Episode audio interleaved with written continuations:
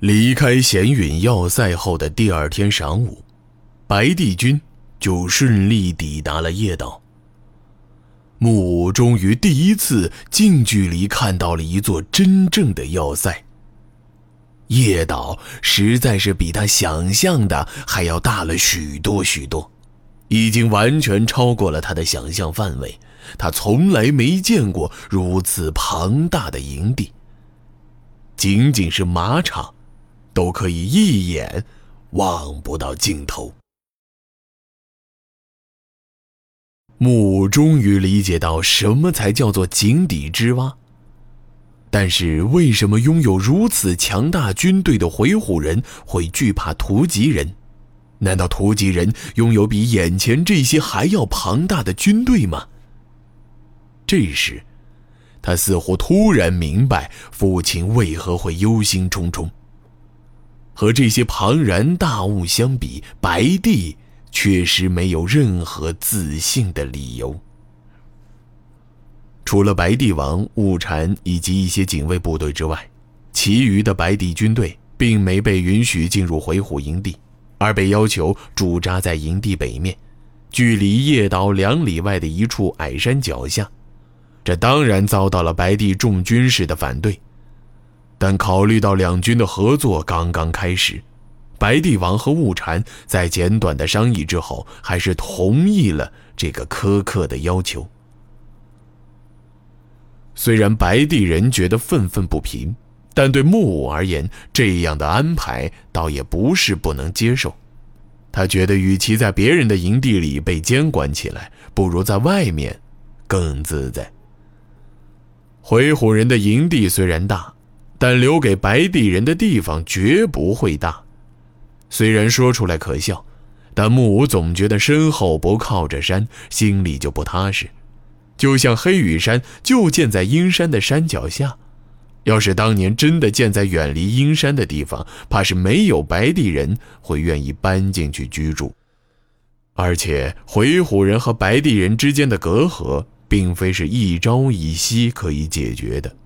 真的要安置在一起，可能反而会发生一些无必要的冲突。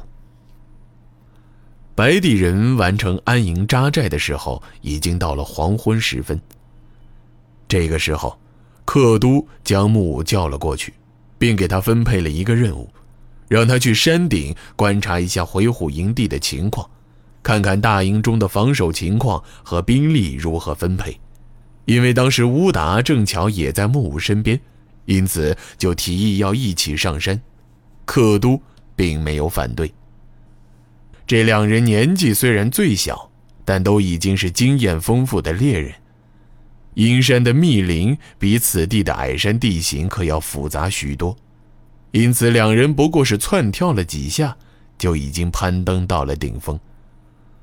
这里的山头虽然不高，但视线却是出奇的好。放眼望去，仿佛整个草原的景色都可以尽收眼底。木武并不知道眼前的草原是不是就是经常听说的乌兰图雅，但能亲眼见到如此伟大的景色，至少也已经不枉此行了。而让他感叹的第二件事，就是眼前这座几乎覆盖了整片草原的。回鹘营地。远远望去，无穷无尽的军帐几乎与天边相连，星罗密布，数量之多无法计数。还有那同样庞大，并让木武第一眼就印象深刻的马场。从山顶望去，马场中的马匹就犹如无数的蚂蚁。密密麻麻、黑压压的连成一片。木武坐到一处光滑的岩石上，眼神充满欣喜，却又有一些呆滞。相比木武，乌达显然对回鹘人的营地没有太大的兴趣。他不知道从哪里抓到一只兔子，此刻正兴冲冲地跑来木武身边。一脸愉悦地叫喊道：“安达，安达，等我生把火，把这兔子烤了，正好可以先用来打个牙祭。”木武回头看着乌达，笑着问道：“乌达，想你阿妈了吗？”“想也不想吧。想阿妈的话，可没法打仗啊。”说话间，乌达已经找了些干草，并开始敲打火星，因此作答的时候就显得有些随意。木再一次将目光转到山下的营地，自言自语地念道。要是我们白帝能有这样强大的军队，就不用受这些外族的欺负了。哎，安达，我只关心能不能填饱肚子。说话间，乌达已经生起了火，他十分娴熟地将兔子砸晕，剃去皮毛，切成两段，然后分别插到两根树枝上，烤了没多少时间，就已经能闻到一股香气扑鼻而来。要是命都没了，还要填饱肚子做什么？乌达没有理会木武的话，而是把所有注意力都集中在兔子身上，生怕把好不容易到手的肉烤焦了。闻到烤肉的香味儿，木武也突然想起和木天一起打猎的日子。安达，来尝尝我的手艺。乌达将其中一串兔肉递给木武。自己则坐到一旁地上，十分愉快地先吃了起来。嗯，这兔肉烤得太棒了。木武丝毫没有吝啬赞赏。他虽然吃过无数次野兔，却从没有吃到过这样的味道。他无法控制自己的食欲，两口三口就将半只兔子全部吞了下去，甚至连骨头也啃得干干净净。乌达大笑道：“看安达的样子。”像是从来没有吃过肉啊！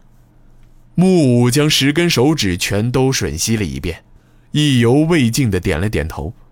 那么好吃的兔子肉，我还真是第一次吃到。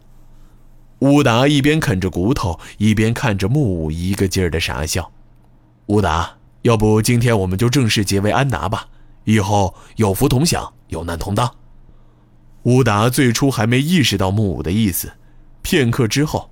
他突然扔掉手里的骨头，双手扶土拜到地上，大喊一声：“阿哥在上，请受阿弟一拜。”木武也立刻跪到地上，回拜道：“苍天在上，今日我与乌达正式结为安达，以后死生相托，吉凶相救，患难相依。”天边最后一丝余晖渐渐隐去。山间刮起了夜风，用来烤兔子的火剧烈晃动了几下，很快就熄灭了。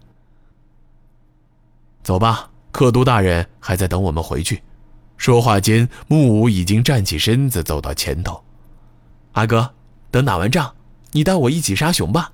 这辈子要是能杀一次熊，就算真的没白活了。母笑着点了点头，好。到时候再让你烤一次熊。此刻，山脚下的营地里开始升起冉冉炊烟，火堆的光亮也同时出现在回虎的营地中，并很快变得越来越多，最后一直延续到天边，茫茫然无法见到尽头。